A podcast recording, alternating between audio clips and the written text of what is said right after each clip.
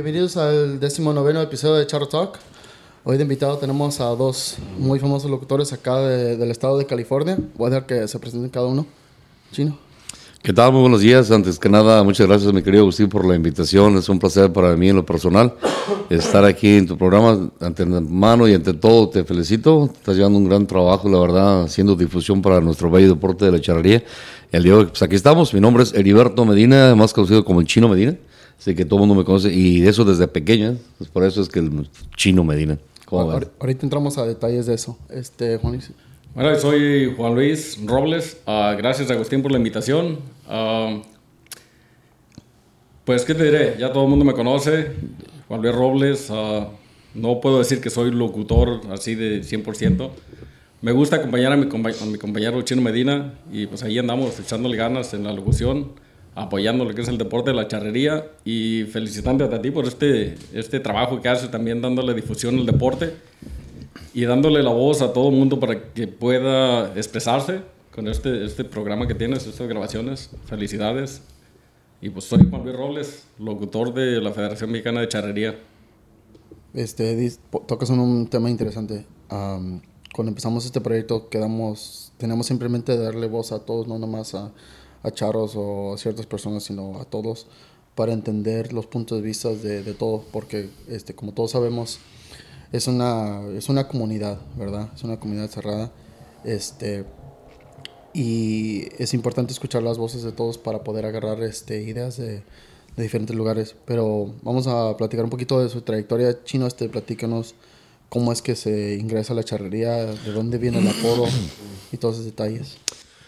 Pues mira, este, el apodo prácticamente viene desde que estaba pequeño. Yo soy originario de La Piedad, Michoacán, de ahí del barrio de Santa Juliana, este, y desde pequeño, o sea, desde pequeño, prácticamente por el pelo que tenía chino, ahorita pues ya no tengo ni pelo, ¿ah? Pues ni modo, pues ya todo por servir se acaba, pero entonces desde pequeño me decían chino, este, ah, ¿cómo inicia mi carrera? ¿Cómo inicia esto de lo que es la, la locución charra? Antes que nada, pues quiero agradecerle a mi Padre Dios, porque todo viene de Dios. Nada por el hombre, sino todo viene por Dios, que nos puso los medios para aprender. Eh, desde niño este, siempre he tenido la noción de, de ser charro, de participar en equipos y todo eso. Eh, yo me crecí lo que es en el lienzo charro de ahí de la Piedad, Michoacán.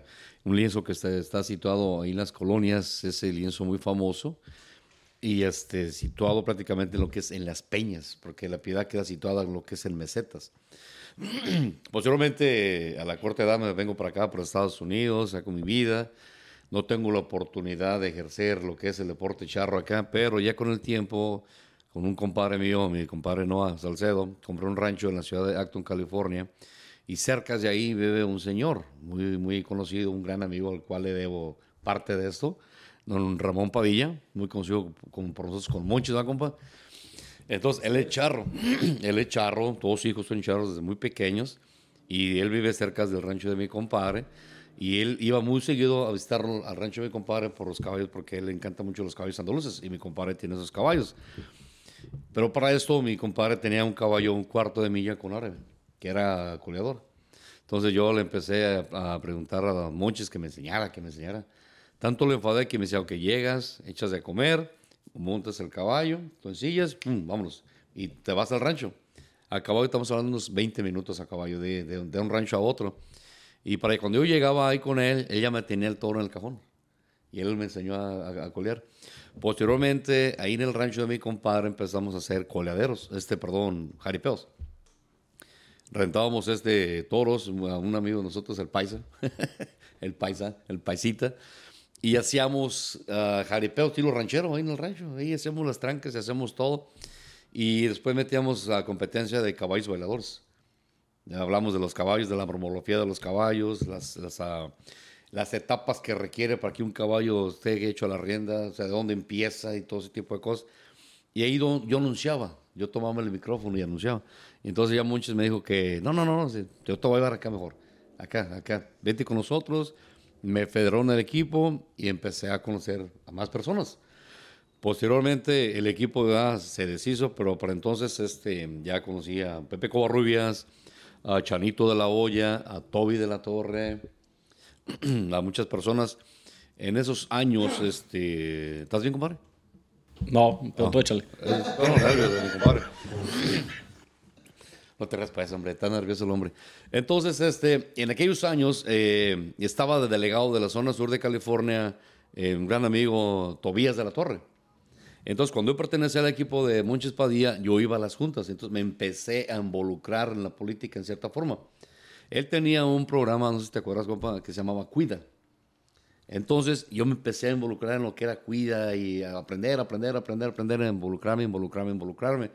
Posteriormente, este, me hacen la invitación, mi compa Pepe Covarrubias, a pertenecer a otra organización que se llamó Macho. ¿Y te acuerdas?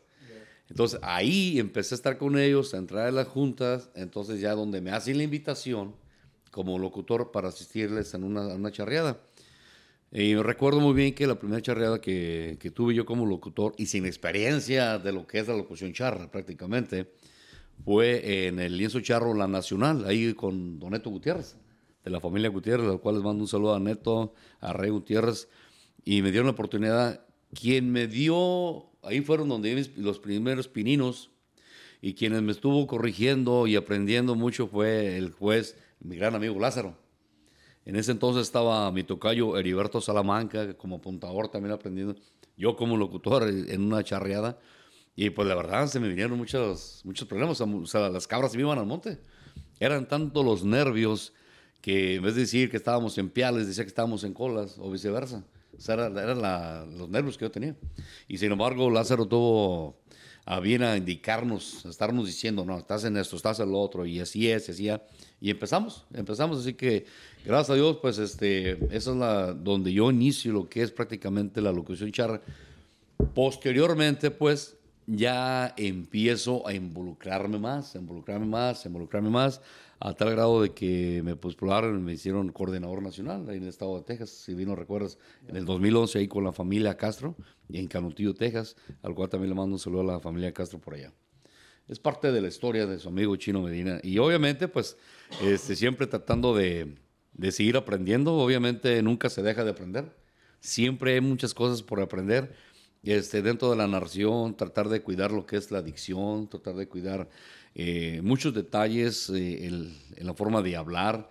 ¿Para qué? Pues para no ofender al público, para no ofender a la familia Charra, para no decir cosas incoherentes, cosas que no vayan conforme el entorno que se está viviendo en esos momentos que viene siendo la competencia.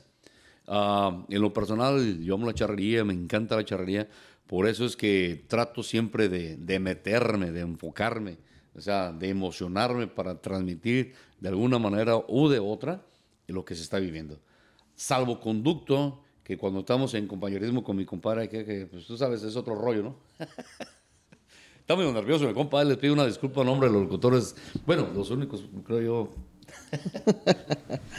estás disculpado, como estás, disculpado. A ver, este, Juan Luis, platícanos un poquito de, su trayectoria y cómo es que se ingresa a la charrería y todos esos detalles. Mira, yo uh, soy de soy de, originario del estado de Zacatecas, uh, por allá de la región del de, municipio de Tlaltenango, de Mamac, Zacatecas. Esto de la charrería, pues uh, siempre escuchamos la historia de la charrería que hace cientos de años, pero en realidad todo, todo lo que es la charrería se da un ejemplo del trabajo que se hace en los ranchos, con el ganado. Entonces mi abuelito pues tenía ganado y, y allá hacíamos como diversión desde niño era cuando se vacunaba el ganado. Nos juntábamos todos los primos, tíos, todos los corrales. Ahí se lazaba, se hacía la terna, básicamente la terna, se lazaba para, para errar o vacunar. Luego me tocaba andar en el campo con el ganado y pues allá también andábamos lazando, andábamos coleando, o sea, era diversión. Luego me vine a Estados Unidos, llegué acá y llegué a la ciudad, donde pues te alejas de todo lo que es el ambiente de los animales y del campo y todo al paso del tiempo, este, me fui, fui conociendo gente, fui llegando a, los lienzos a ver, porque no conocía charros de acá, o sea, conocía gente, iba, iba a los, lienzos. Luego uh, llegué a un rancho ahí en Santa Clarita con don Lucas Hernández. Llegué allí con él y ahí empecé, ya empecé a conocer más gente que andaba dentro compitiendo en la charrería. Y me empecé a arrimar, me empecé a arrimar y ya tenía mi caballo y ya empecé a ir a... a- yo, yo coleo, lo mío es colear. Y empecé a ir a los coleaderos y luego después ah, fui al lienzo con José González, donde me hizo la invitación a ser ah, miembro del equipo. Y, y acepté yo, pues, contento, feliz de, de ya ser ah, miembro de un equipo. Y empecé ahí con él y andamos, ah, pues andamos ahí charreando, ¿no? Luego tuve un accidente, arreando. Andaba arreando y este, me caí con el caballo. Es, ah, toda la charrería, o sea, es, es peligro todo. Arreando en las manganas, ah, se tropezó mi caballo, se resbaló y caí. Tuve un accidente donde me fracturé el, el- la clavícula, me lastimé todo el hombro, el hombro derecho. Entonces, básicamente ya no pude colear seguí con el equipo, yo traía el equipo de, Hacienda González, yo andaba al frente del equipo y seguimos con el equipo otro año. Yo seguía ahí, yo no hacía nada, nomás lo único que era, era dirigir el equipo, era el capitán y acomodaba todo. Entonces, había una- un estatal en Pico Rivera y nosotros fuimos a competir con el como equipo. En lo que estaba el equipo compitiendo y todo, después pasé donde estaban los locutores y estaba mi amigo Heriberto Chino Medina y los saludé y luego me senté ahí con ellos, ¿no? Y los empecé a escuchar, empecé a escuchar, o sea, la, la forma de narrar las charreadas y todo. Y me acuerdo que le pregunté, oye, este, ¿qué se necesita para ser locutor, para estar acá con ustedes? Me dijo, tráete unas cervezas y eres bienvenido. dije, no, dije, si te agarro la entrada facilito. Ay, compa, eso, eso es punto de aparte, no seas ingrato. No se claras. No, es cierto, ¿eh? Me acerco con él, estaba Don Lupe Valadez, estaba Elías de Santiago, que en paz Que descanse. en paz descanse. y estaba Heriberto Chino Medina y me quedé ahí con ellos. Y entonces después me dijo, no, ¿sabes qué? Mira, eh, lo me llamas y, y vamos a tener una conferencia de locutores, el cual ya no hay. Cuando él estaba, hacía conferencias de locutores nacional, nacionalmente. Y me invitó a la conferencia, entré y ya empecé a conocer más locutores, más compañeros. Luego me hizo la invitación a un lienzo y fuimos, ¿ah? Yo nomás lo estaba acompañando. Ahora sí andaba deteniendo la libreta y hasta el día de hoy lo digo que es mi maestro. O sea, si me miran cómo hablo y cómo soy, yo soy mi maestro. Le quiere echar la culpa, compa. No, no, y fíjate, y, y lo, y lo curioso de mi compadre, lo bueno que es sincero, por eso me cae bien. Digo, aparte de que antes, digo, vamos a hablar un poquito más, más a fondo ¿ah? de lo que es la vida personal. Pero este, también lo dice recio y quedito en los lienzos, o sea, y por eso la gente me queda viendo como diciendo, no, hombre, si así está el maestro, ¿cómo está el alumno? No, entonces fíjate que estamos en un lienzo y ¿En cuál lienzo, compa? estamos en el lienzo acá en Gorman con este... Había un evento del paisanísimo, de la radio algo así. Uh, Entonces estábamos allá el lienzo charros de la fortaleza. Fortaleza. Eh. Entonces, mi compañero se va, se pierde. No sé si tenía sed o se fue por ahí, se perdió, ¿no? Y llegan y me dicen, ¿sabes qué? Necesito que anuncies esto. Y yo, pues, no, pues ahorita que venga el locutor, ¿no? Me dice, no, no, no, no, anúnciatelo ahorita. Y pues agarro el micrófono y empiezo a hablar.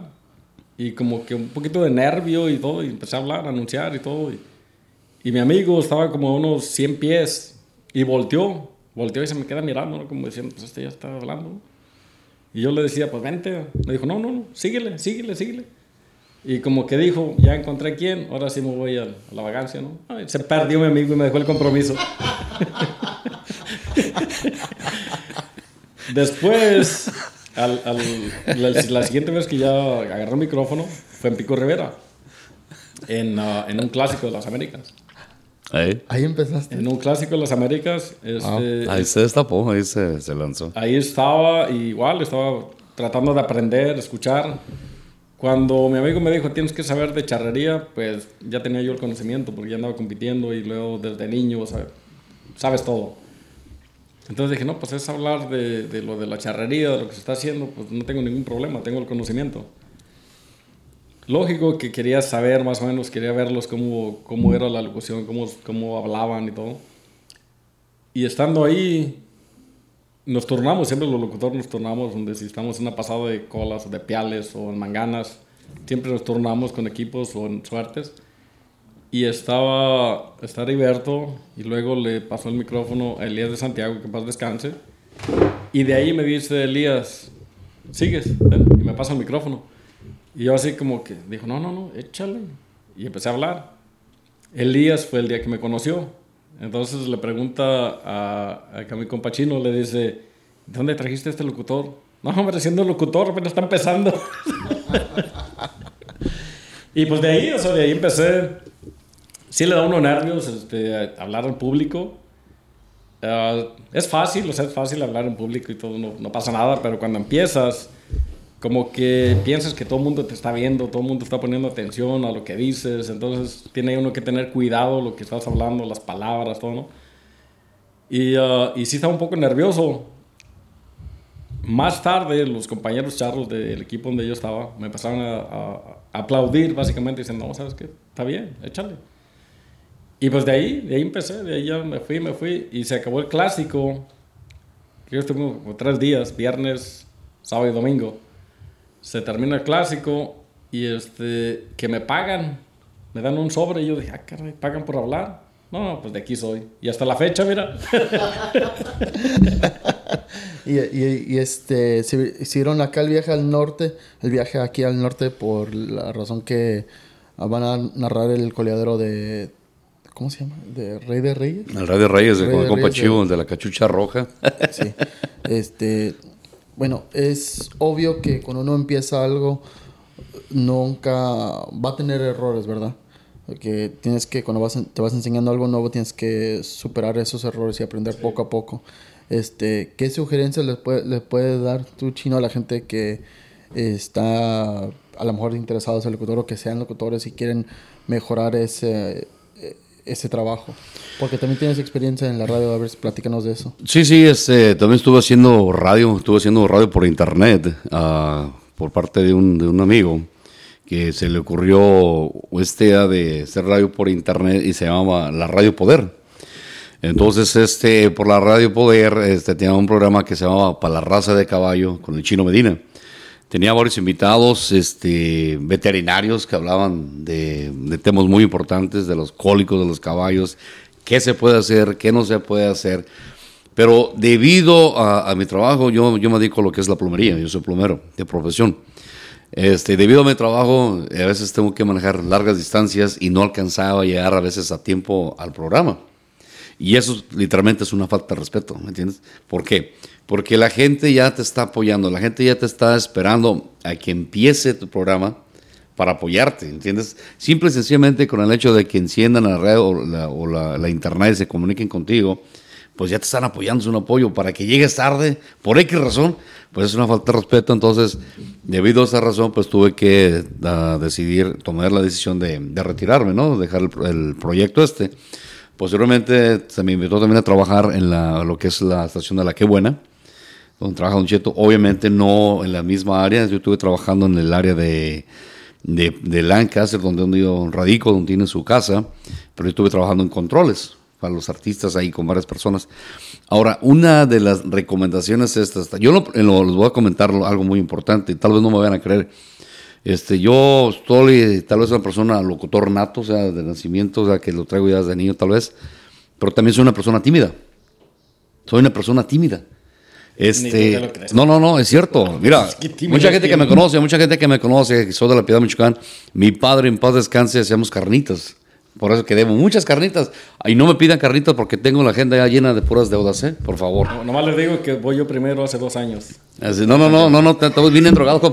Debo dinero, debo drogas, debo esto y debo carnitas. Está igual que Don Chava, si ordenas sus chaparras tienes que comprar dos. No, no, no, no, el chino está peor.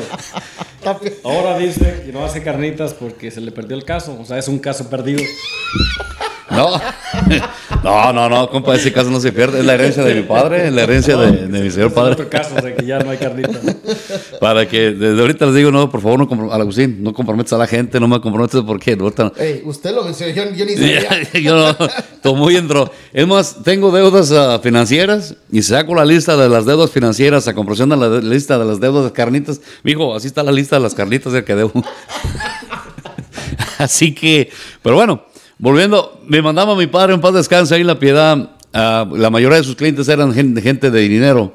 Me mandaba ya cuando tenía la edad de la pubertad, no, tú sabes que los 12, los 13 años, tú sabes, llegaba, tocaba las puertas de, las, de, las, de los clientes y salía pues la hija del patrón y, y ya llegaba yo y se me quedaba callado. Y a tus órdenes, no, pues me, me daba la vuelta.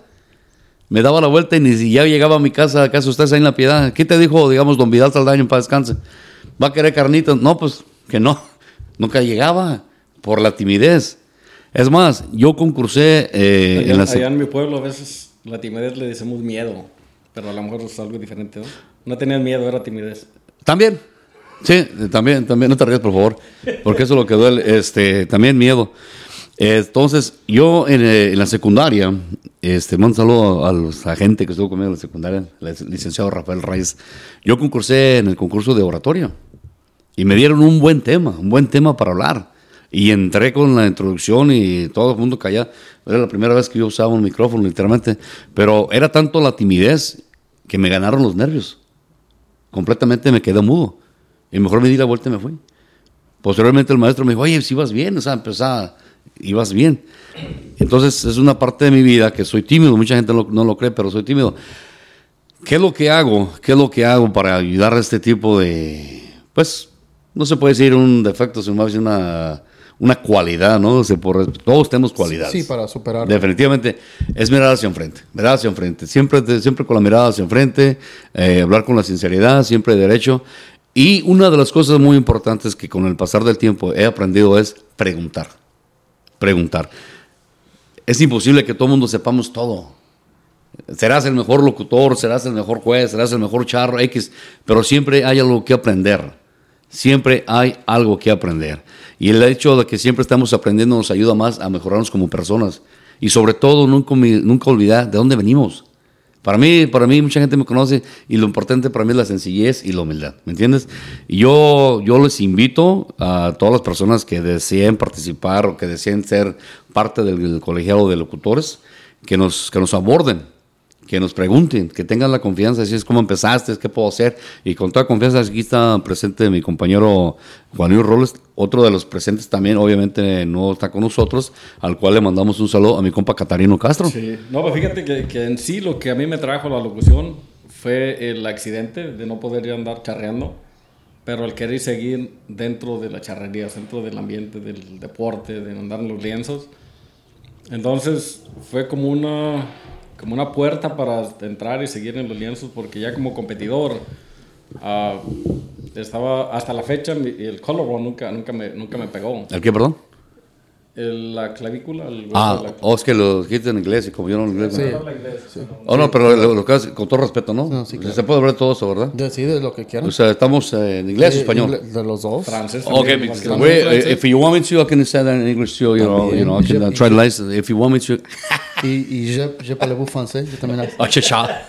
Así que de lo de, échale, échale, échale. No, entonces, uh, parte de, de, o sea, la gente que quiera arrimarse a, a la locución, pues es divertido es divertido estar parte del deporte, estar, es decir, cuando estamos en, uno, en un, en un lienzo, en la charreada, estamos enfocados en lo que es lo que está aconteciendo dentro del lienzo, uh, transmitiéndole, bueno, ahora con toda la, la, la, tecnología, redes sociales, diciéndole a la gente lo que está pasando en el lienzo, o sea. Pero parte de esto, este, también uh, saludando a la gente, la, llega Agustín, está por ahí en las gradas y lo vemos que está medio tristón y yo soy así.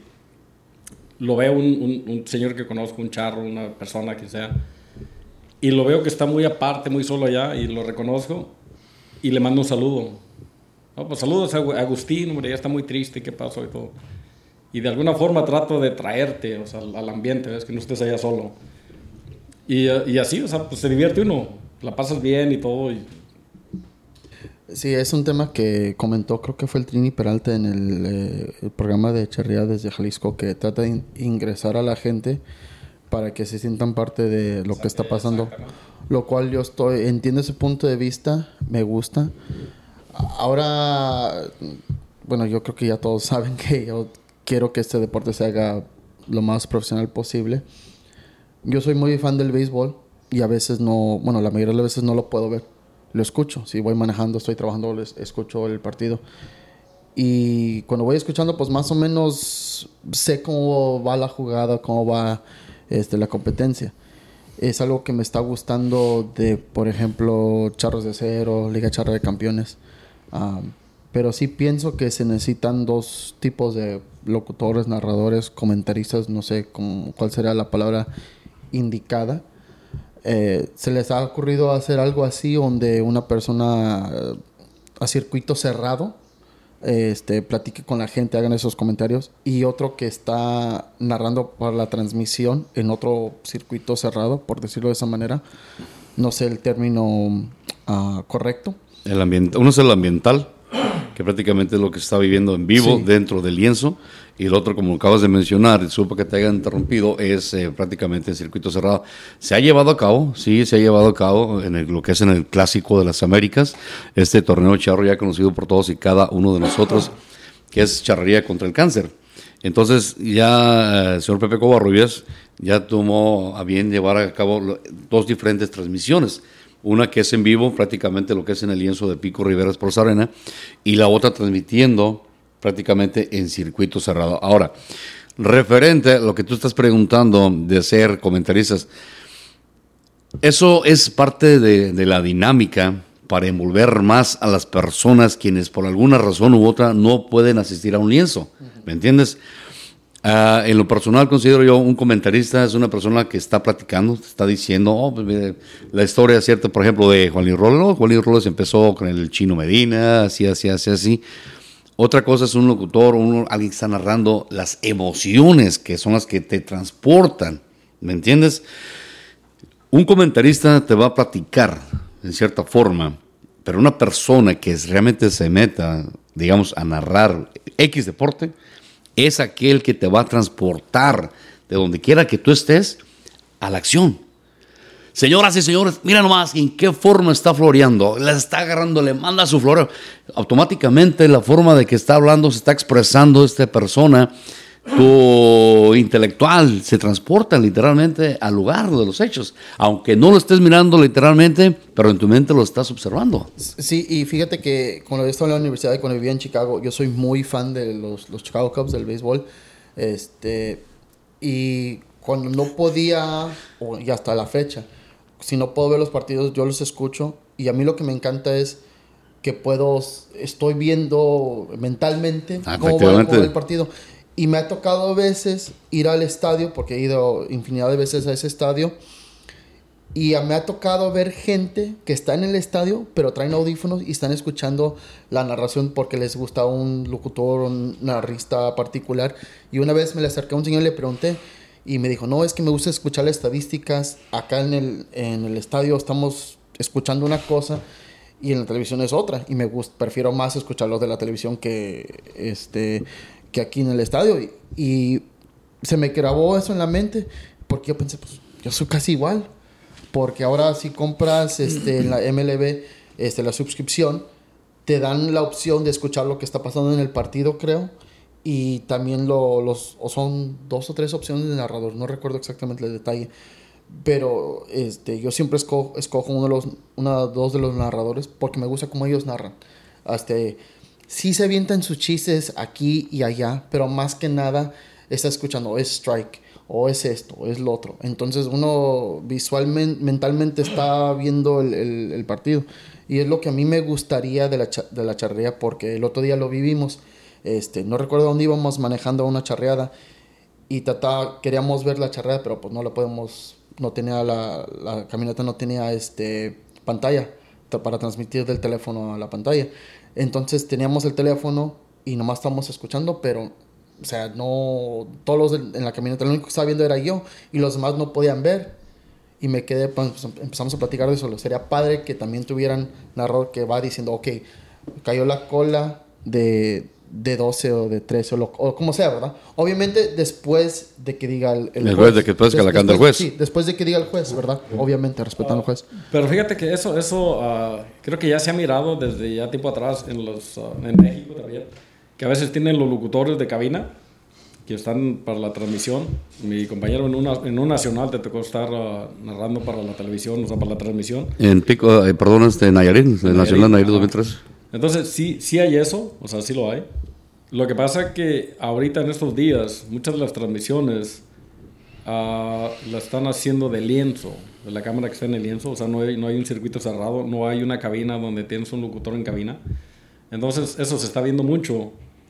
Entonces, lo que se está transmitiendo es lo que está pasando en vivo en el lienzo. Y cuando nosotros estamos en el lienzo, estamos transmitiendo lo del lienzo al público. Entonces, que lo están grabando, están llevando la imagen hasta, hasta la casa, hasta donde están las familias están llevando lo que está pasando en el lienzo. Entonces, cuando estamos locutores ahí de, en el ambiente, pues estás, estás narrando lo que está pasando, pero a la vez estás, te tienes que enfocar en el público también. De que el público muchas veces uh, ya los ves que están aburridos. Hay personas que, que a lo mejor es la novia de un charro que la llevó a que lo apoye, pero a lo mejor ella no entiende, o a lo mejor no le, no le, no conoce, no tiene el conocimiento de la charrería y de alguna forma está un poquito aburrida. Entonces, nosotros como locutores es llevarle la información al, público de lo que está pasando, pero también de alguna forma ambientar al público. Entonces, eso es lo que se transmite ahorita, es lo que está pasando en vivo en los lienzos. Pero muchos lienzos que tienen el circuito cerrado y tienen una cabina, y cuando tú estás en cabina no estás viendo el lienzo, estás viendo una pantalla y te estás enfocando en la pantalla. Entonces, ahí estás, lo que tú dices, estás diciendo, transmitiendo de lo que está ocurriendo, o sea, una mangana, un pial, o sea, la cala de caballo, jineteada, todo. Y cuando estás en el lienzo, vamos a decir, en lo que están apretalando una yegua, hay un tiempo muerto, que uno como locutor no te puedes quedar callado todo el rato. Si no está sucediendo, nada dentro del lienzo, entonces ese tiempo lo tienes que usar para un comercial, un saludo, un chiste, algo, o sea, llenar ese espacio con algo. Y cuando se hace transmisión, cuando está haciendo transmisión, en, en, o tú estás viendo una transmisión, como lo acabas de decir, cuando está pasando eso, ese espacio muerto lo usan para meter un comercial de un patrocinador o todo eso. Entonces el locutor de cabina, ese espacio no tiene no tiene que estar ah, pensando en cómo llenar ese espacio. No se preocupa. Y cuando estás en el lienzo, sí. Vamos a hablar de una mangana. El charro en lo que dobla su soga, en lo que se prepara, se acomodan los arreadores. Tienes un espacio que como locutor tienes que pensar cómo vas a llenar ese espacio para no quedarte callado.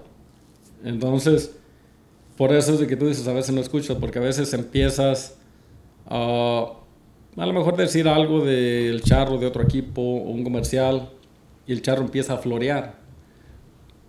Yo lo personal a veces trato de terminar lo que estoy diciendo para no dejarlo a medias o a veces ya si paro, siendo muy importante el paro y ya te vas al, a las acciones en el lienzo, ya donde ya el charro suelta su floreo, donde ya está haciendo un resorte, pasadas o, lo que esté haciendo, ¿no?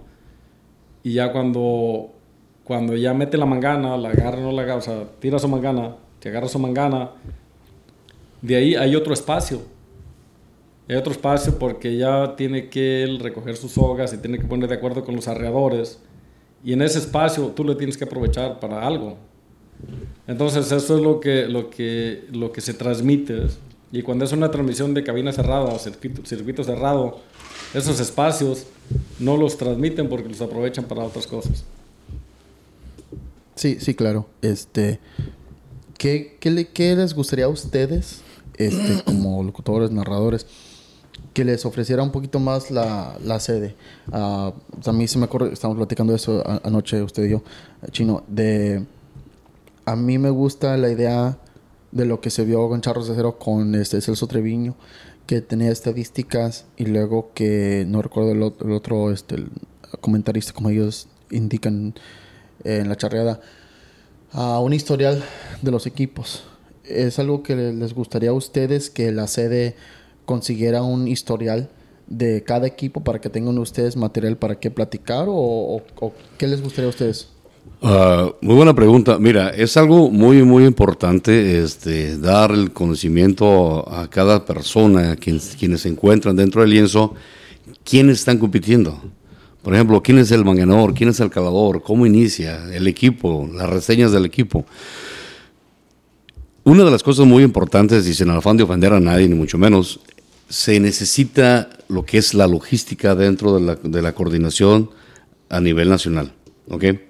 Ya sea estatal o nacional, para que por medio del coordinador estatal o nacional se lleguen los datos y la información de los equipos que están participando, ¿entiendes? Nosotros como locutores o como narradores o como comentaristas podemos decir infinidad de cosas, ¿entiendes? Pero si tú me llegas y me das una lista, mira chino, eh, yo soy Agustín Aranda, yo estuve radicando en Chicago por tantos años, este era mi trabajo, ahora mi idea es hacer esto, este otro. Tú me lo compartes y yo lo comparto. Pero si nomás te conozco como Agustín Aranda, pues nomás eres Agustín Aranda, ¿me entiendes? Prácticamente te conocemos nosotros los que estamos, pertenecemos a lo que es la zona sur de California. Como ya sabemos, el estado de California se divide en tres zonas, zona sur, zona centro y zona norte.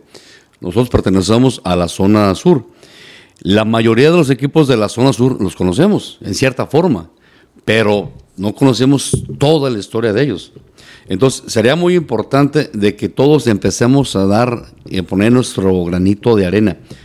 Yo invito, convoco y exhorto a los capitanes de equipos o incluso dueños de los equipos, que si conocen a su locutor local, puede ser Juan Luis, puede ser un servidor, puede ser quien sea, o conozcan al coordinador, incluso al mismo PUA, al PUA del Estado, hagan una reseña de la información del equipo, hágansela llegar para que a su vez ellos la compartan a quien corresponda, ¿me entiendes? Por ejemplo, mira, eh, los equipos que nos estuvieron representando ahora en Aguascalientes 2021. A mí se me hizo la invitación para acudir a ese nacional debido a cuestiones personales.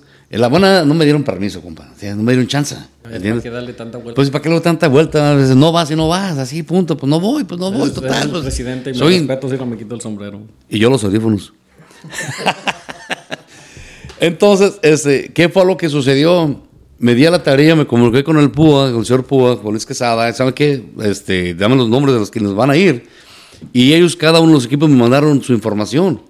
Esa información yo se la compartí al coordinador nacional de locutores, el señor Cuevas, allá en México. ¿Para qué? Para cuando estos equipos llegaban a competir con los demás equipos de México, supiese la gente de dónde venían, quiénes eran, cuándo se fundaron.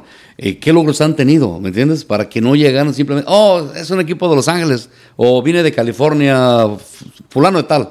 Y ya, se acabó. No, no, no, no, hay que darle el auge, no nomás a los equipos de aquí, sino a cualquier equipo. Una de, las cosas, este, y, corríjame si estoy equivocado o si en alguna vez he cometido algún error, le pido unas una disculpas, es muy importante que por favor, cuando llenen las hojas de calificaciones, sean explícitos sean claros. Este, yo lo personal tuve un poquito de estudio, ¿ah? o sea, era tan bueno, tan bueno que los maestros mejor me, sacaron de la secundaria, ya no me quisieron, porque era mejor que los maestros.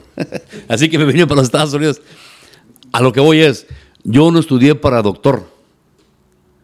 Hay, con todo respeto, sin afán de defender, yo no tengo una letra bonita, ni mucho menos. Oye, pero hay una, letra, compadre, que tienes que estarle haciendo así, mira, para, ¿qué, ¿qué, dice Pedro? ¿No? ¿Cuál Pedro era Juan? Eh, fíjate que, interesante que tocas ese tema. Anoche, precisamente, en una llamada de conferencia, uh, nosotros por eh, el equipo de Rancho Licea y este Charros de Nochislan estamos organizando la segunda fase de la Liga Premier Charra del Chivo. Eh, teníamos una llamada anoche, estuvimos platicando el tema y se me, se me ocurrió la idea de sugerir que las hojas de calificación se llenaron un día antes, digitalmente. ¿Por qué? Porque ya, ya la tecnología está tan avanzada y un, en este país, yo estoy hablando específicamente de este país, fácilmente creo que los números, si no mal, eh, si no estoy equivocado, son como de 80, 85 personas, porcentaje de personas en este país tienen un celular inteligente, un smartphone. Entonces, hay una infinidad de cosas que podemos hacer bien, bien organizadas y es bien fácil. Si tú sabes usar el Facebook, puedes llenar una hoja de calificación digital. Hay gente como yo que la podemos programar, que estoy en proceso de acomodarla un poquito, también para hacer este tabulación automáticamente, pero ese ya es, otro punto. Pero estoy muy de acuerdo con, usted y lo felicito que hizo ese trabajo, porque yo en lo personal, y no me da pena decirlo, muchas charreadas que las veo, si los comentarios los narradores son aburridos, Yo le pago y mejor pongo No, música. y, y deja, déjame eh, mencionar algo relacionado con el tema. Ahorita que mencionas de llenar la hoja de calificación un día antes, o, o ya, o sea, porque ya en tu equipo como capitán ya sabes ah, quién, quién va a calar, quién va a pialar, los coledores y todo, ¿no? Lo llenas. Pero lo que, nos, lo que nos pasa muy frecuentemente, y el público a veces nos culpa a nosotros, es de que tenemos la hoja de calificación, como dice mi compañero, a veces el nombre no está bien escrito, tenemos que estarlo adivinando. La otra es de que tenemos a Juan Pérez como coleador número 2. Y mencionamos el turno para Juan Pérez y salió Pedro.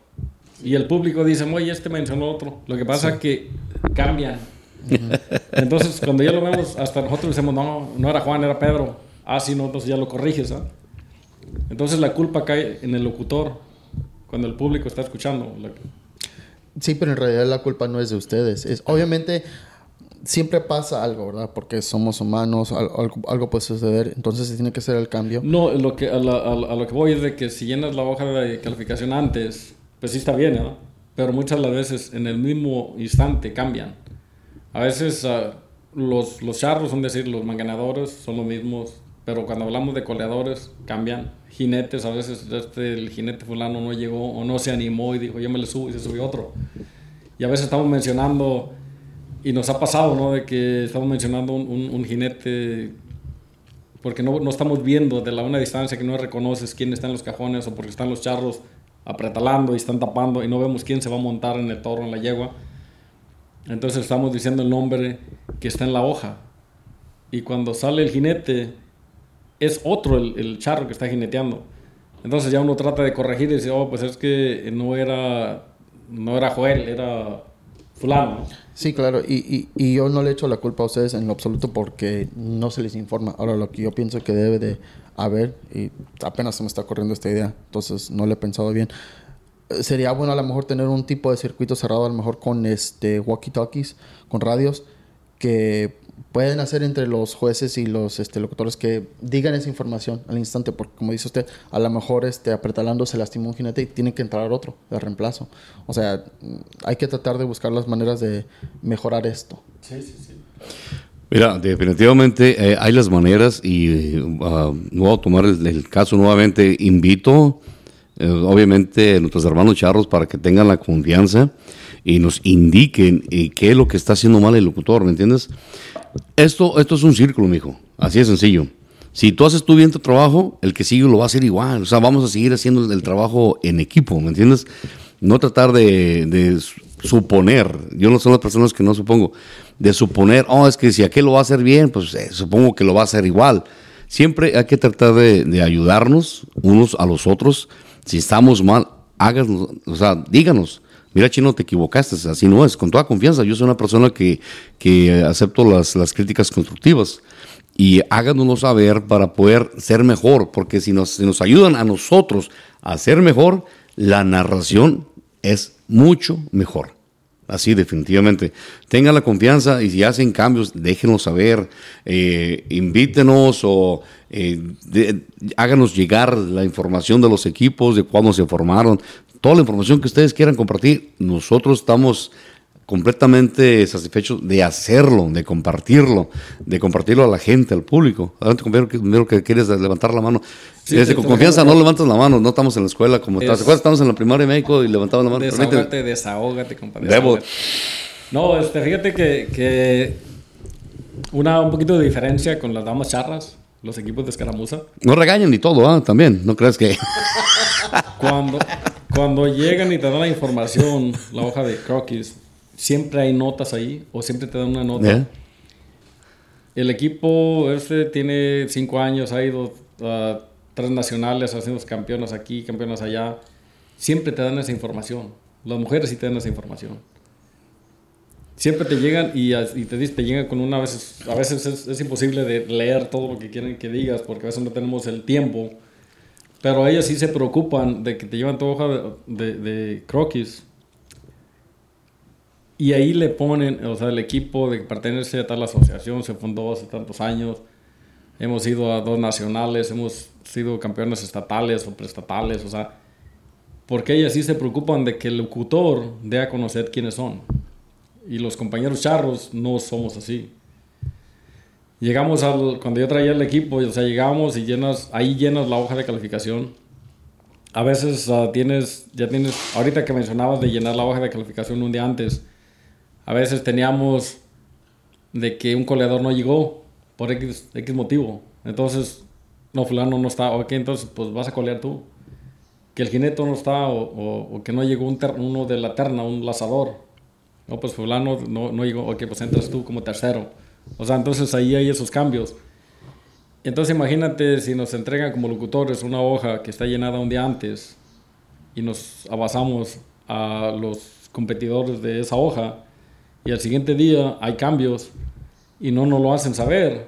Ahí están los errores que, que ah, caen sobre el locutor pero no es nuestra culpa. Sí, eso, eso está, queda claramente que cuando, no es culpa cuando, de ustedes. Cuando conocemos los charros, cuando conocemos los charros, o sea, inmediatamente, hasta a veces mi compañero me dice a mí o otro compañero locutor que está a un lado mío, o uno le dice al compañero, no, fíjate, el que está coleando es, es Beto o es otro. Y uno mira la hoja, como diciendo, es que yo tengo anotado aquí. Y eso lo, lo hemos... Uh, lo hemos escuchado también en las transmisiones en México, en los mejores torneos yo he escuchado las transmisiones de los compañeros locutores y muchas veces también hay esos ah, errores de que lo están anunciando al coleador fulano y de repente ah, no, pues es mangano, cambiaron, o son los mismos tres coleadores, nomás cambiaron el orden y no te lo dejaron saber. Entonces, en la primera pasada, en la suerte de colas, a veces lo mencionas mal, el nombre equivocado, porque entre los coleadores decidieron cambiar. Yo cuando, por ejemplo, ah, yo coleo, cuando yo, yo, competía, de repente yo estaba con primer coleador y me decía, me decía, no, déjame ir primero, tú te vas en tercero. Entonces es un acuerdo de los tres coleadores, ahí inmediatamente lo cambias. A veces le haces saber al juez y el juez a veces, a veces lo anota y a veces no le hace saber. Hasta que el juez también, yo he estado con los jueces. Uh, yo tenía la inquietud también de, de ser juez. Uh, todavía estoy con eso, a lo mejor un día.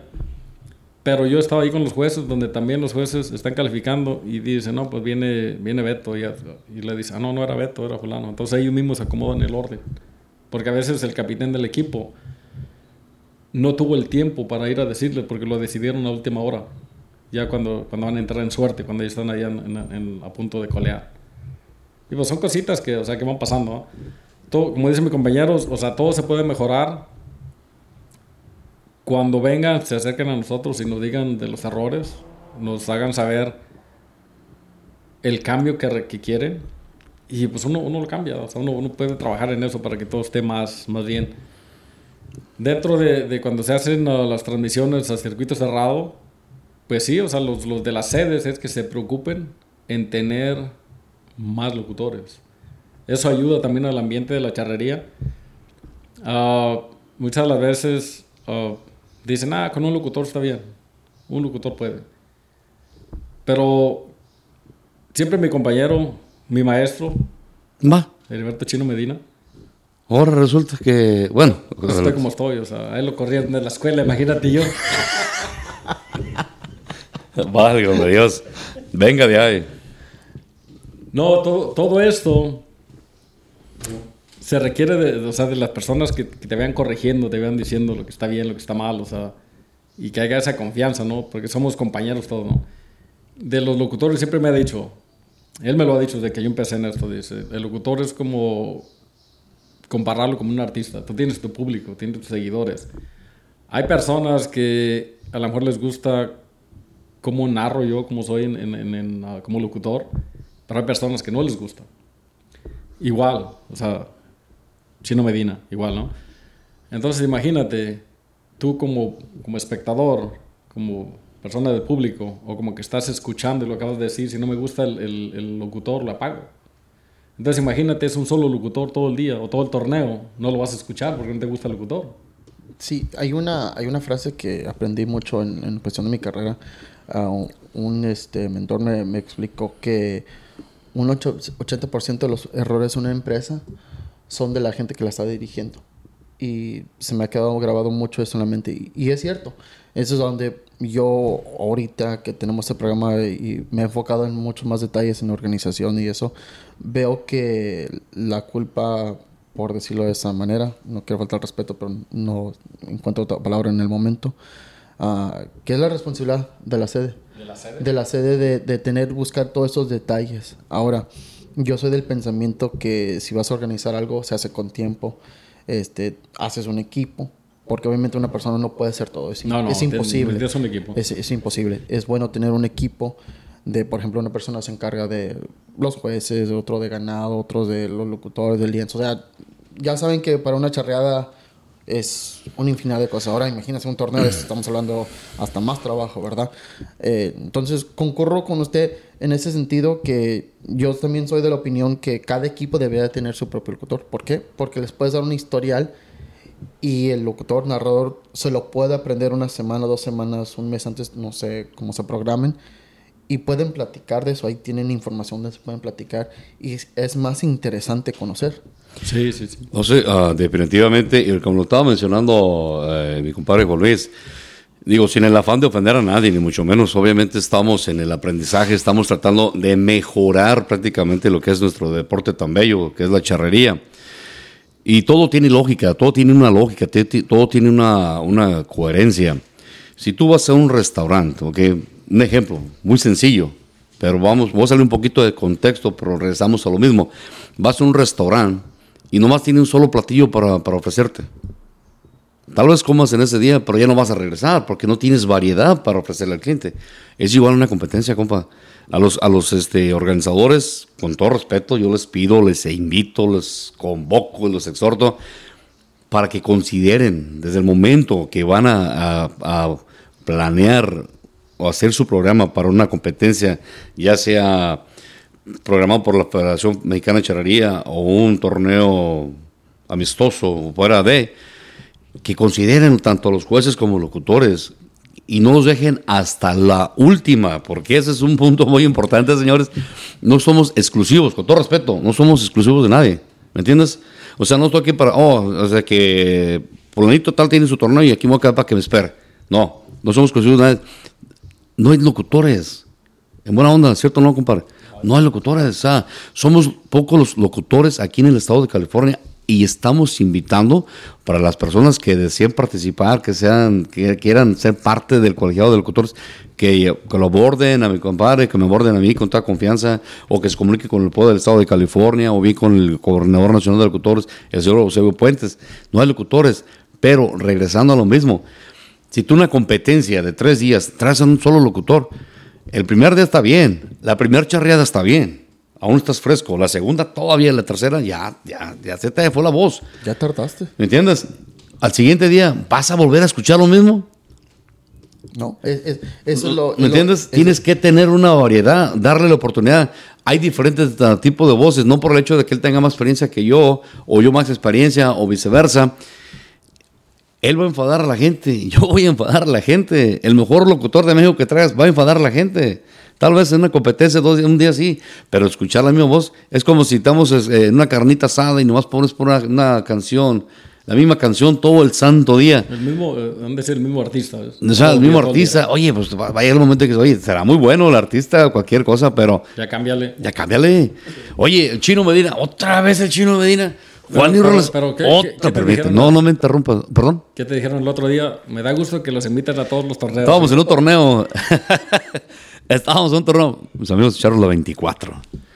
Estamos ahí en un torneo. donde dice, Hombre, mi compa chino dice lo que es a ti a- y a Juan Luis. Qué bueno, dice, donde quiera los traen. Van para allá, van para acá. Y mi hijo, dijo Ponchito, es lo que hay. Somos los únicos. es lo que hay. Dijo, sin el afán de ofender a nadie, mucho menos ocupamos más locutores, mijo, para que haya más variedad, haya más voces, haya más, más este, diversidad para, para todo esto. Yo, yo pienso que también hay el detalle este, donde falta un poquito de, por decir, este, crítica constructiva, crítica constructiva, perdón, es que hay gente que es este, complaciente, que no, no se enfoca en mejorarse, ¿verdad? Yo pienso que el éxito de ustedes y por qué los están para arriba y para abajo ah, y los consideran mucho es porque hacen poquito más de lo que es necesario.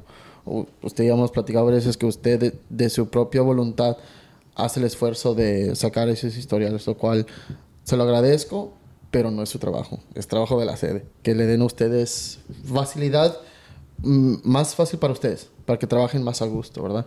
Y eso es lo que también yo pienso de otros gente que está narrando ahorita, de jueces, lo que sea, que de su propia voluntad se vayan enseñando, pero a la vez que las, la sede, los organizadores les ayude. Sí.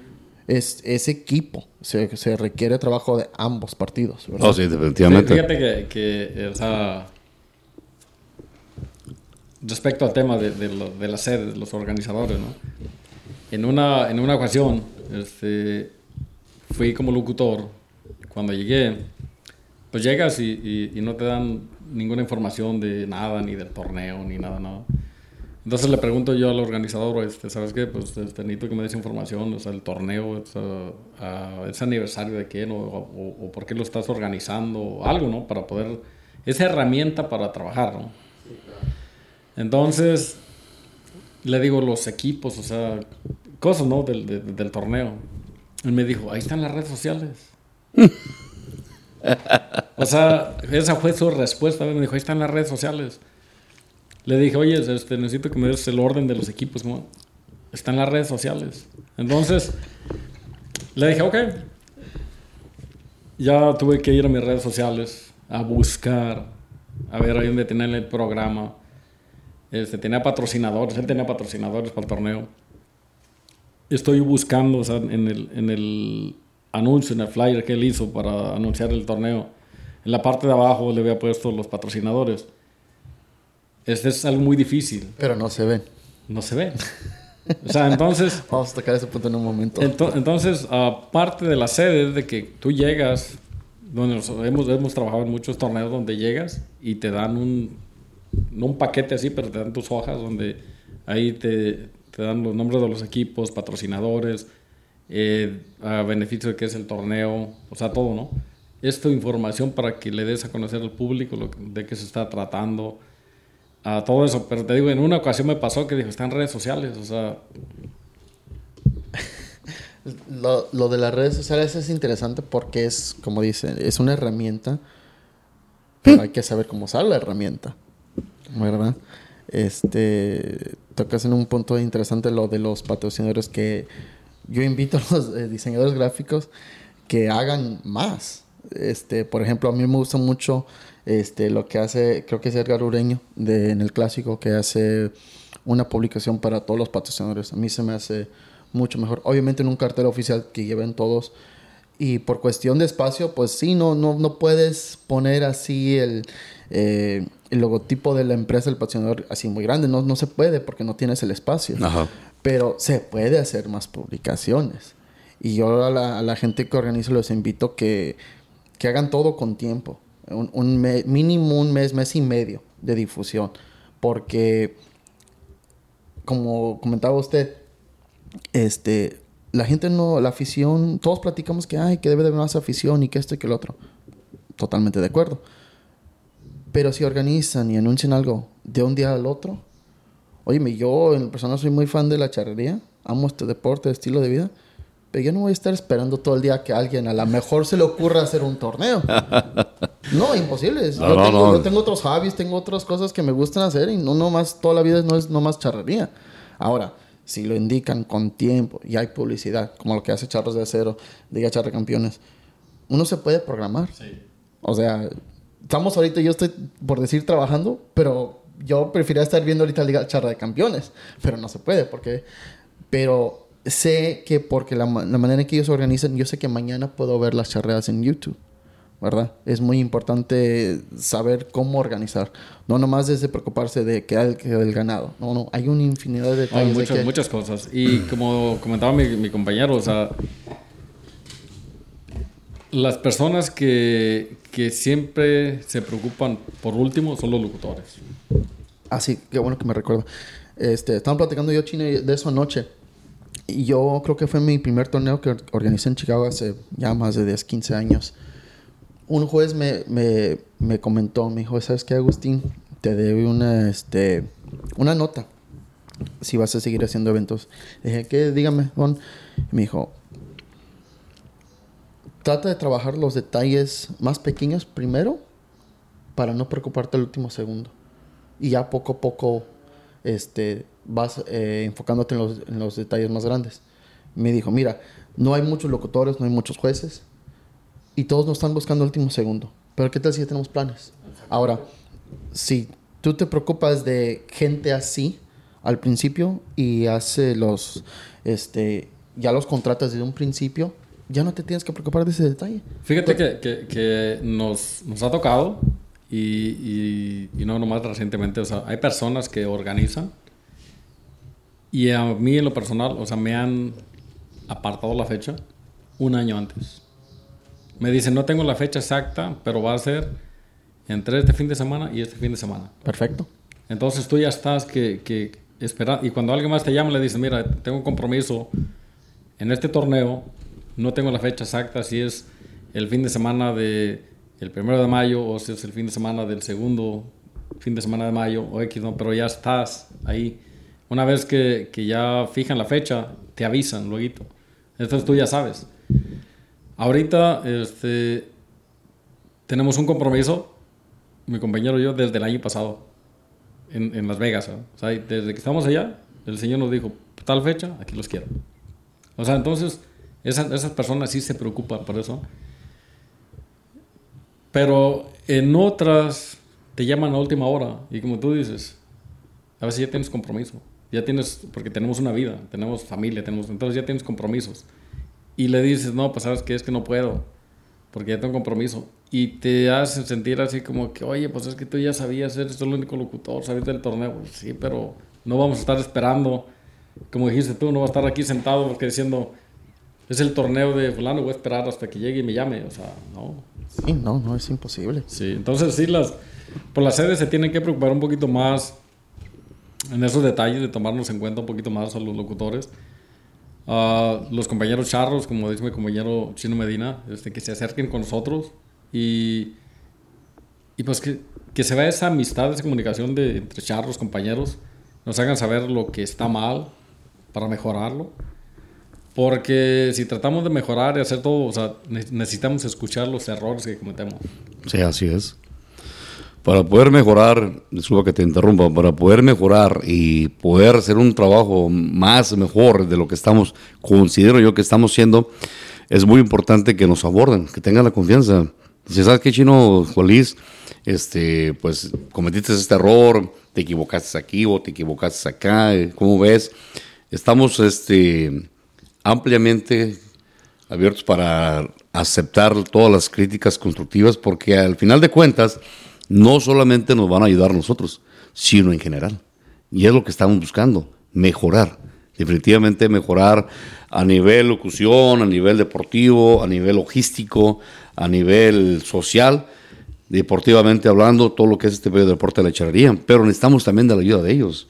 Y nuevamente, y vuelvo a recalcar, porque es importante recalcar, hacer hincapié. Señores organizadores, no sean ingratos, en buena onda sin el afán de ofenderlos, ni mucho menos. Tomen en cuenta tanto jueces como locutores, porque es muy importante. Sin un, en un velorio tiene que haber un muerto. Si no, no hay velorio. Exacto. ¿Me entiendes? En un cumpleaños tiene que haber un cumpleañero, si no, no hay cumpleañero. En una charreada tiene que haber alguien que cuando esté echando gritos, alguien que esté tratando de llevar la emoción a la gente pero obviamente tienes que tener variedad de voces. O sea, no les pido que traigan 10 locutores en un torneo, porque también es difícil, dependiendo del tipo de torneo que se esté llevando a cabo. Pero sí, desen la oportunidad de traer variedad de personas, mínimo dos, tres locutores, no un locutor. ¿Entiendes? Porque aparte de que nos vamos a enfadar, a ratos vamos a caer gordos. Sí, poco, ¿no? La verdad. Y, y, eso, eso es para lo que se debería de usar las redes sociales, para que la gente les mande mensajes de, de, de, una manera constructiva. Y de ahí, por ejemplo, yo por eso ponemos encuestas en el Instagram. Eh, no publicamos todos los comentarios que nos hacen, pero sí los tengo anotados, le hago screenshot, los tengo y tengo yo una lista de notas de información de que me ha mandado gente sugerencias y poquito a poco lo si funciona los agarramos, ¿verdad? Claro. Y poquito a poco lo estamos tratando de invocar. Este, hay cosas que todavía no, no hemos hecho eso porque no nos dedicamos a esto al 100%. Todavía Palomazo y yo tenemos nuestras carreras, pero queremos llegar a, algún día a hacer dedicarnos a esto porque hay muchos proyectos, hay muchos proyectos que se pueden hacer. A mí lo que me gustaría ver, ahora yo no le, le quiero echar el trabajo de federación, este, a lo mejor voy a tratar de hacerlo yo en el futuro, este, hacer una lista, un directorio en el internet donde la gente puede buscarlos, ¿verdad? Este, y poner, por ejemplo, una página de eh, un directorio y, y, que aquí está la lista de todos los jueces de la zona norte de California o de Las Vegas, etcétera, etcétera. Fíjate que, que perdón que te interrumpa, este, no porque esté aquí presente, pero mi compañero Chino Medina, cuando él estaba de coordinador, había conferencias con todos los, los uh, locutores nacionales, entonces, y estatales, entonces venía un, un estatal, venía un torneo, todo, se comunicaban con él, y él se comunicaba con nosotros y nos decía, ¿saben qué? Este torneo ya quién puede ir, vas tú, o sea, eso es de acomodar a los locutores. Y, y se trabajaba bien. Ahorita este, tenemos un coordinador nacional que el trabajo es mucho para un solo, una sola persona nacionalmente coordinar todos los locutores. Es imposible. No se puede. Entonces, uh, es importante la organización por parte de la Federación Mexicana de Charrería, eh, de que estén los uh, coordinadores, que tengan los nombres de los locutores que, que estamos activos en cada estado y que la persona que va a tener un torneo se dirija con él y le diga, ¿sabes qué? Necesito un locutor para tal y tal día. Es mucho más fácil. En lugar de dejarlo para última hora y llamarle a Chino, llamarme a mí, llamarle a Catarino, llamarle a Ramiro, a ver quién puede. Entonces, es más difícil también para las sedes, para los organizadores. Como tú dices, no es cargarle todo el trabajo a Federación pero dentro de todo esto, si, si, si hubiera más coordinadores, como cuando estaba mi, mi compa Chino Medina, que había coordinador nacional y estatal, entonces es más fácil de, de, coordinar todos los locutores a los eventos. Y así uno también, siempre estamos en la misma página y ya sabemos quién va a ir a un lugar, quién va a ir al otro. Ahorita este, hay un poquito de... A lo mejor no, estamos, no es que no estemos bien organizados, lo que pasa es que falta más personas hay un solo coordinador nacional, el señor Eusebio Puentes. Entonces es mucho el trabajo para él. Imagínate si todo le están llamando a él, porque nomás es un coordinador uh, de locutores aquí en, en, Estados Unidos. Entonces le llaman de Chicago, le llaman de Arizona, de Colorado, de California, de Texas. O sea, que ocupan un locutor. Te aseguro que él a veces ya mejor ni contesta el teléfono. Entonces, si él tuviera un coordinador de locutores en el estado de California, entonces le llaman al coordinador y él se encarga de coordinar, de acomodar los locutores en cada evento. Y así dice, ¿sabes qué? Dos locutores van para allá, dos van para acá. Y ahorita, este, como no hay ese trabajo, esa coordinación con nosotros mismos, ahorita han decir, venimos a trabajar aquí con, con, con, José del Toro, con el Chivo. Cuando hay un torneo en la zona centro, o sea, uh -huh. hay otros torneos, ¿no? Entonces nosotros venimos a trabajar acá, ¿por qué? Porque ya tenemos la fecha apartada con tiempo. Entonces cuando te llaman a última hora y te dicen, oye, pero es que allá es, es, un, es un coladero y acá es charreado, y tú eres locutor charro. Sí, pero como persona también, te, o sea, tengo mi palabra, ya de mi palabra, y es un compromiso que tengo, que voy a cumplir. Y también es locutor de, o sea, de los coladeros también, ¿no? Sí, y es trabajo. Y es trabajo. Entonces, dentro de todo eso no es, o sea, como tú dices, no es culpar a otras personas, nada, nada, es, hace falta un poquito más de organización. Y, y también las sedes, o sea, que se preocupen más por, por uh, tomarnos en cuenta, no dejarnos a última hora. Este, en este año eh, se pasó en un torneo de que, pues de repente, él sabía del torneo, yo sabía del torneo, este, otros compañeros sabían del torneo, a ninguno se nos llamó. A ninguno se nos llamó para. Entonces, no vamos a estar esperando. Entonces, de repente, este, te sale otro compromiso. Y sale un compromiso allá, sale otro compromiso acá. O sea, y, pues tú agarras tu compromiso, ¿no? Esta última hora me llaman. A mí me llaman y me dicen, oye, pues este, vente. No, pues yo tengo compromiso. Oh, pero es que tú ya sabías. Pues, sí, pero, o sea, yo sé que tienes un torneo, pero sé que está Catarino Castro, sé que está Heriberto Chino Medina, sé que está Ramiro González, sé que está Rubén García, o sea, entonces tú sabes que hay cinco o seis locutores, Don Lupe Valadez, y hay un torneo ese fin de semana, sábado y domingo.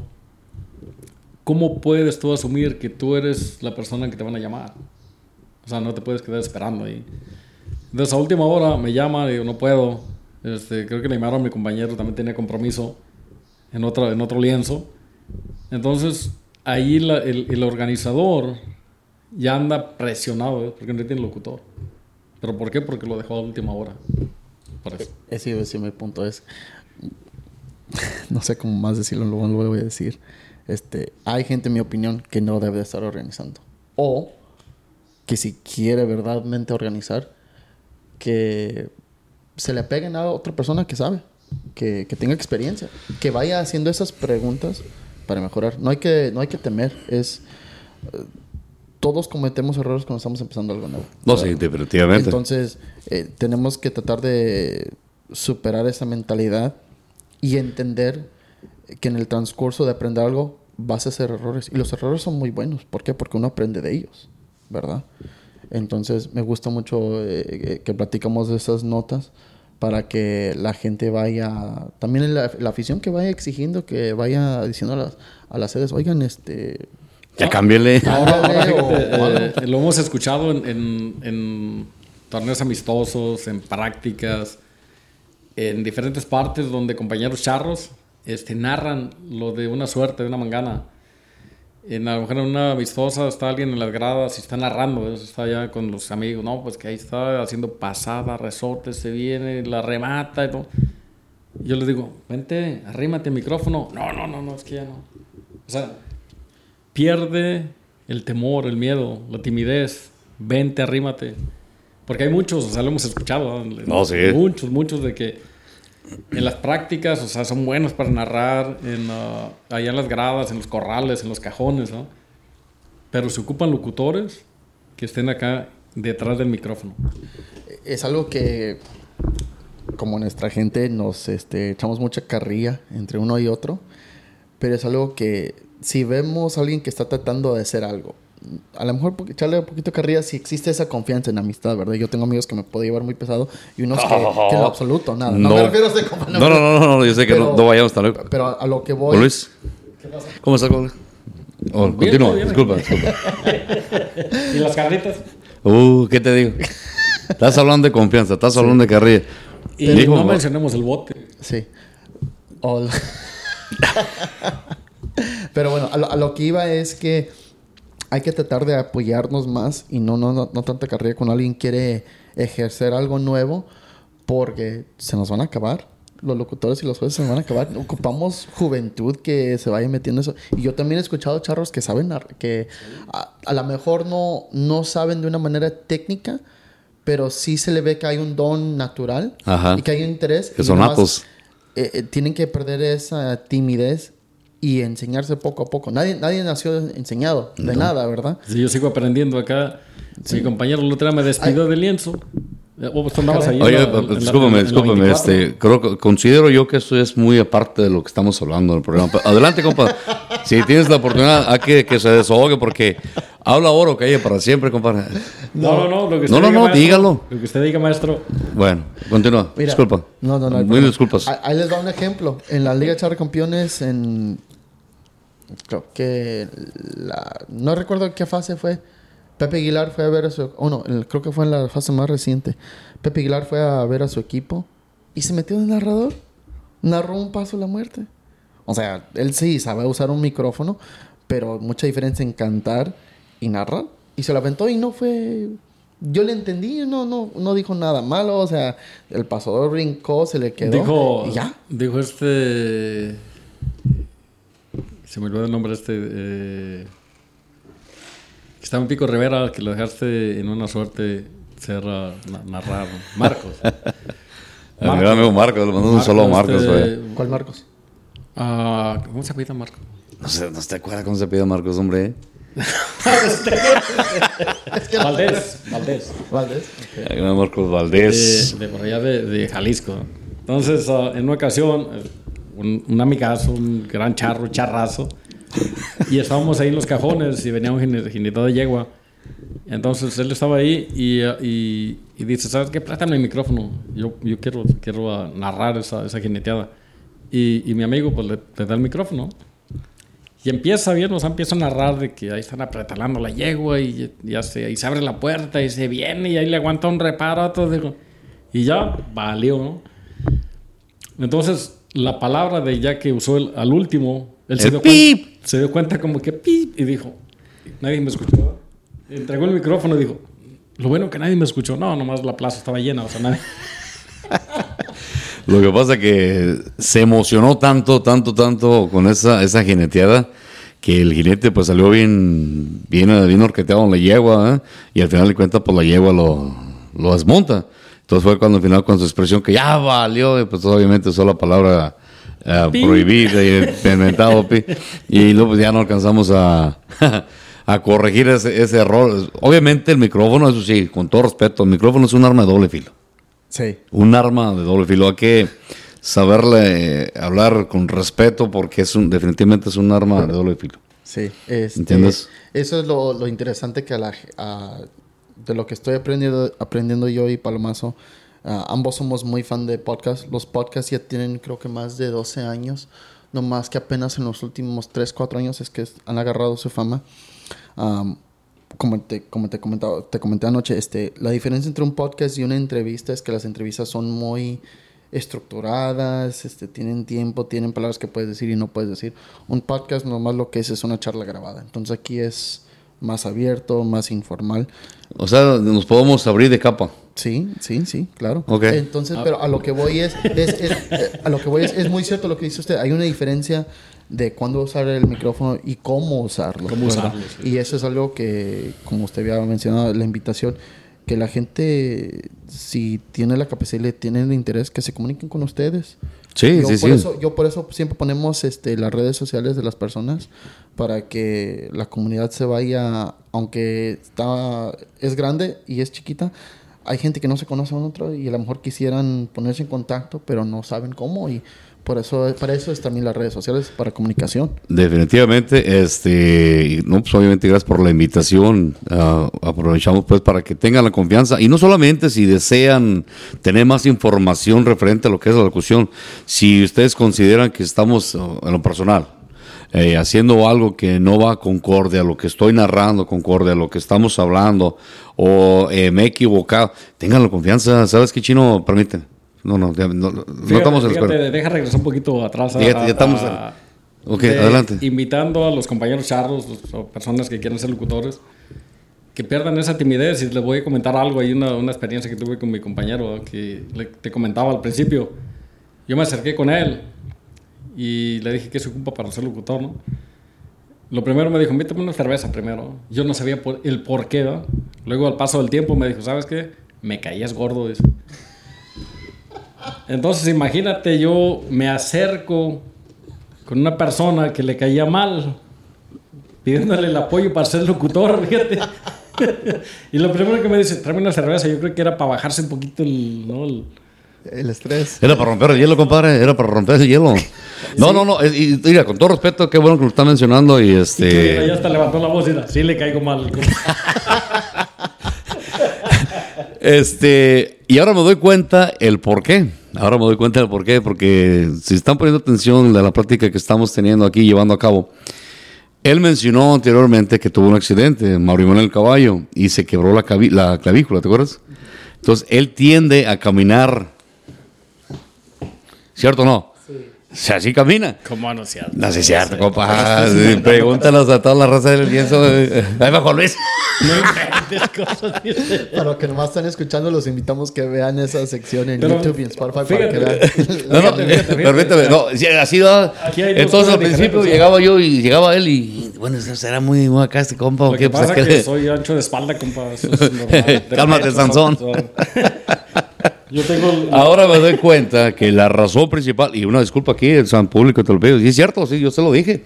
Una cosa que tengo yo y tú también tienes años conociéndome, años conociéndome. Yo soy muy derecho. Sí. soy derecho, igual como mi compadre, soy claro y también de palabra. Y yo se lo dije, se lo dije, pues, compa, pues me callaste gordo. Pero mira, grandes amigos que somos con mi, con mi compa, la verdad, grandes amigos que somos, uh, un buen compañero, un buen amigo, uh, a carta cabal. A carta cabal, este, tenemos mucho en común mi compa y yo, en, tanto en la vida personal como prácticamente en la profesional, hablando de charrería, hay mucho en común, ¿me entiendes? Y por algo, por algo se dan las cosas. Tú eres un gran amigo, tú sabes que yo tuve un problema, hace, hace algunos años. Sí, quería platicar de eso, sí, sí. No, no, adelante. Este, en el año 2011, vamos a platicar un poquito, porque mucha gente no se dio cuenta, pero estoy muy, estoy muy agradecido con Dios, agradecido contigo, agradecido con la familia Charra. Se llevó a cabo el Nacional en el año 2011 en la, aquí en, en Huele, California. Y entonces, este, voy a platicar dos anécdotas muy importantes, si me lo permites. Acabo, estamos abiertos, ¿ah? bueno. Sí. Ya no me caes gordo, compa. No, aquí nomás, apúrate porque el tiempo corre. Este, en ese nacional, bien rapidito, una anécdota, mando un saludo a la familia Castro, a la familia Castro de Canutillo, Texas. En ese nacional el domingo se acercó un señor, un chaparrito muy bien ajuareado, ya mayor, y me pregunta, ¿usted es el locutor? Le digo, sí, señor, este, a sus órdenes. Hágame un favor, dígale que la familia Castro les invita para que los acompañen al Congreso Nacional Charro que se llevará en Canutillo, Texas era con la familia Charro en el 2012. Y empecé a anunciar, anunciar, anunciar, anunciar. Posteriormente se hizo una junta ordinaria con la familia Castro, cuando andaba de campaña Miguel Ángel Pascual y este, no recuerdo el otro candidato. Uh, Arturo, no recuerdo su apellido. Ok. Pero era Arturo el primer nombre, creo. Arturo Marín, ¿tú? Él, él venía con, con, Miguel Ángel Pascual. Era de, de Guanajuato, el estado de Guanajuato. Pero bueno, saludos para ellos. Al entrar al lienzo, al ese lienzo, si te recuerdas, porque Pepe Covarrubias era púa interino del estado de California, yo trabajaba en una imprenta y mandó hacer los, uh, los reglamentos charros y yo los llevé a esa junta. Fue por eso que me tocó ir para allá, fue donde me, me invitaron a ser coordinador nacional. Uh, entramos al lienzo, una, muy lienzo muy bonito, un lienzo de piedra, ¿te acuerdas? Y del lado de la manga o de la, del, del contralienzo eh, tienen un salón donde iban a llevar a cabo las secciones y todo tipo de cosas pues tienen una barra, un counter, y entonces ahí tienen un banner, ¿te acuerdas? De plástico. Ahí estaba la, una, este... O sea, estamos en inglés o en español. Las dos, las dos. ¿Cuál es el problema? They used to have a banner, all right? Una lona. Una lona. Se crean, señores. Entonces, en la, en la lona, o en el mensaje, en el anuncio, estaba la foto de este señor que yo había mirado allá en el Nacional. Entonces digo, oh, yo el señor lo conozco. Con todo respeto, permítame comentar esta anécdota sin el afán, sino con todo respeto. Lo que es la familia, lo que es la charrería. Y me dice uno de los, de los señores Castro, Omar, ¿de dónde lo conoces? Lo conozco del Nacional. Y me dice, ¿cuál Nacional? Pues el que acabamos de tener aquí en California. Y se me queda viendo muy serio. Y me dice, ¿en serio? Lo sí. Permite un poquito y le llama al resto de los hermanos, son varios hermanos, un, un saludo para ellos. Y ella me dice, diles lo que me acabas de decir, chino. Le dije, no, es que le dijo que tuve la dicha de conocer al señor, lo conocí en el Nacional, me pidió que, que anunciara que la familia Castro los invitaba al Nacional y todo. Compa, el señor tenía, no recuerdo exactamente si un año o dos años de muerto el señor. De fallecido. Se agarraron bien tristes y yo me quedé, ¿cómo que está fallecido? Yo lo miré, o sea, yo apenas los conocí a ellos. Yo apenas los conocí a ellos. Y los conocí en esa junta que fuimos por allá. Y me pasó esa anécdota con esa familia. Por eso tengo una, una, buena relación con la familia Castro. Un gran saludo. De cómo son las cosas, fíjate. Y, y me lo creyeron. O sea, digo, yo los señor lo conocí. Yo usted no los conozco. Ni tengo el, el, por qué tratar de quedar bien. Mucho menos de esta manera. Ahora, a lo que comentábamos. Se llevó a cabo el seminario de locutores charros nacionales en la, en, el, en, en la ciudad de Victoria, Tamaulipas, México como coordinador tuve bien la responsabilidad de ir para allá. Pero fíjate lo que son las cosas, ya sentí yo como un presentimiento, ya como que no tenía ganas de ir, pero la responsabilidad me hacía ir. Pues ándale, este, yo tuve un problema en el pasado y este, debido al problema tuve problemas uh, legales prácticamente con la policía y todo ese tipo de cosas. A lo cual esto me conllevó a tener una, una felonía. Y uno sabe que esta felonía me iba a causar problemas legales a nivel de, con inmigración. Resulta de que cuando voy para México, el seminario de locutores, regreso. Para esto estaban convocados 10 locutores que iban a estar en el Congreso Nacional Charro, ahí con la familia Castro en Canutillo, Texas. Y obviamente yo estaba al frente de la cabeza apoyándolos. Al llegar a, cuando viene el vuelo, el vuelo hace escala en Houston, Texas. Ahí baja el avión y como es la primera entrada a los Estados Unidos, tiene que bajar a inmigración, al departamento de inmigración. Ahí en el departamento de inmigración bajo, pasó mi, mica y pues de repente salió todo lo que tuvo que salir en el récord, en la pantalla, perdón. Y este, miré, nomás miré que el, oficial apretó un botoncito y de repente miré dos oficiales atrás de mí, acompáñanos, ah, pues ahí voy atrás de ellos. Me llevaron que a la segunda revisión, en la segunda revisión estaban rezando la, había, estaba lleno el cuartito, toda la gente que habían detenido a segunda revisión y todos fueron. Y de repente miré que trajeron mi maleta y todo. Y bueno, ¿qué onda? Ya me dice un inmigrante, dice, oye, es que hay algo raro aquí. Lo que es lo que está raro. ¿Ha sido detenido? Sí, ha sido detenido.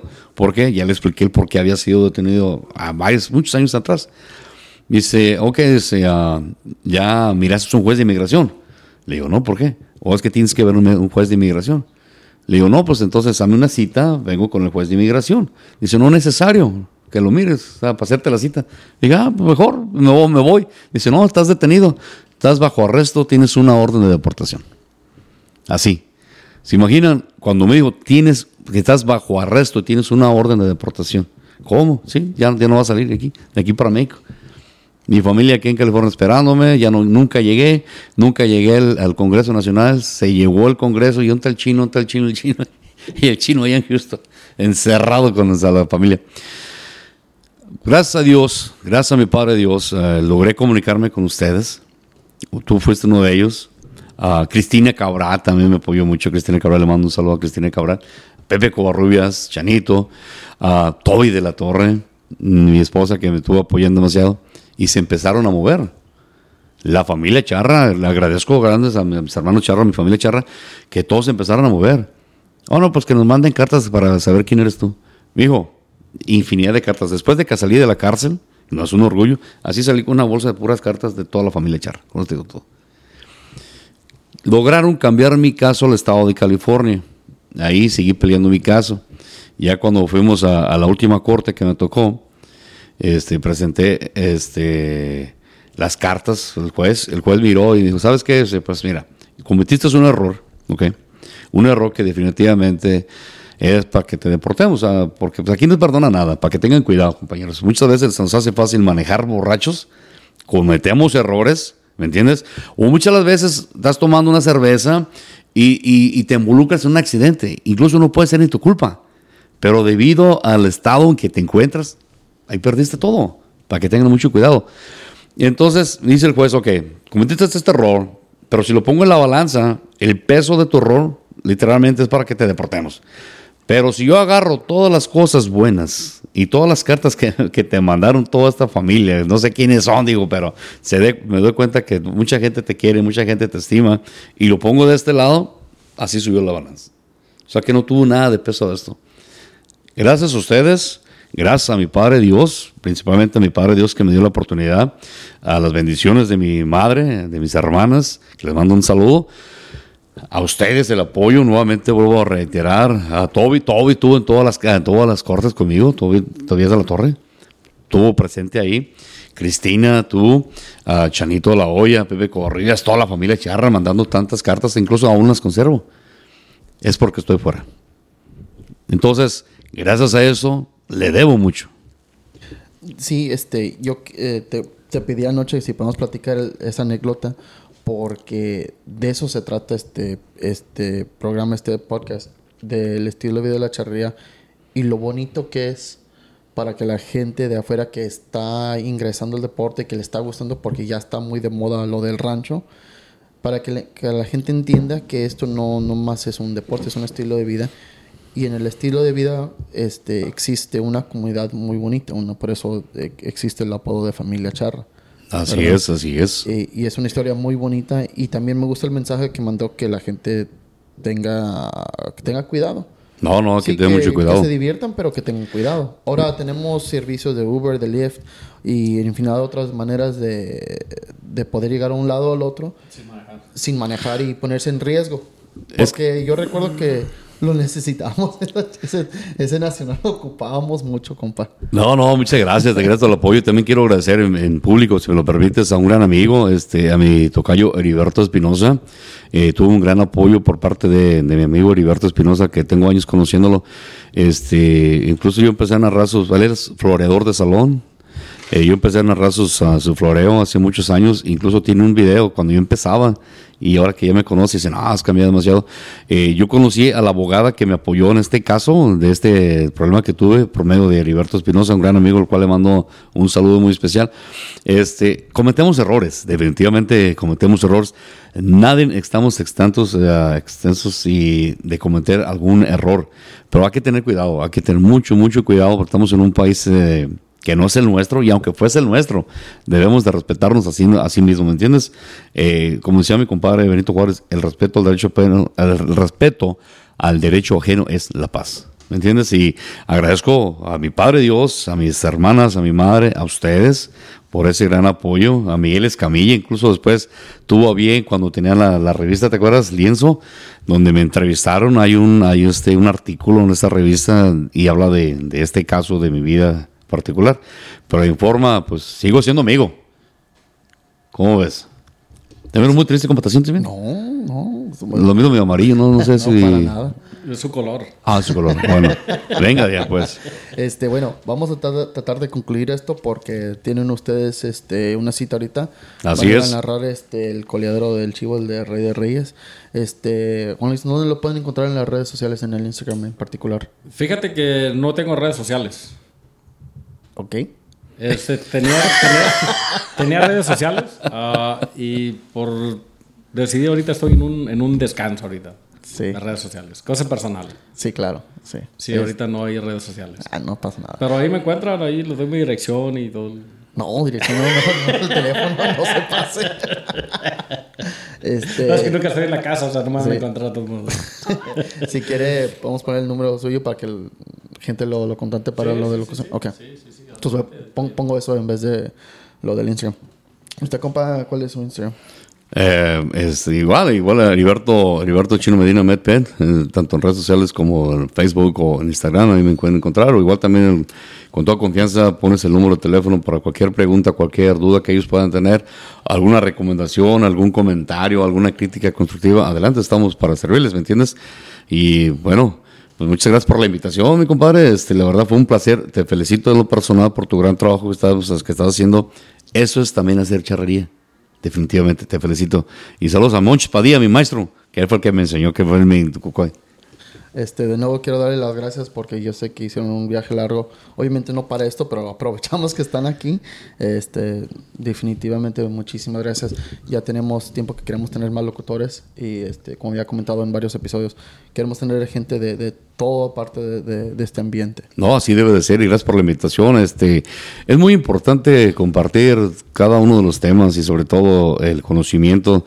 Al rato tendremos comisión deportiva, tendremos corraleros, tendremos calígrafos, o sea, todo esto es un equipo, o sea, no solamente es el locutor, no solamente es el juez, no solamente es el organizador, Eh, definitivamente somos un equipo, un equipo que debemos apoyarnos. Y hablando de apoyo, gracias por la invitación, les invitamos para que nos acompañen, Nos estaremos hoy, el día de hoy, aproximadamente en una hora, en el lienzo charro de Dos Potrillos, de la familia Lemos, donde se llevará a cabo este gran coleadero Rey de Reyes. Vamos a ver cómo nos va primeramente eso. Te invito, compa, vamos o qué? Pues es lo- es lo que hay. ¿A dónde? Bueno, este, con eso concluimos. Muchísimas gracias. Gracias. Un placer.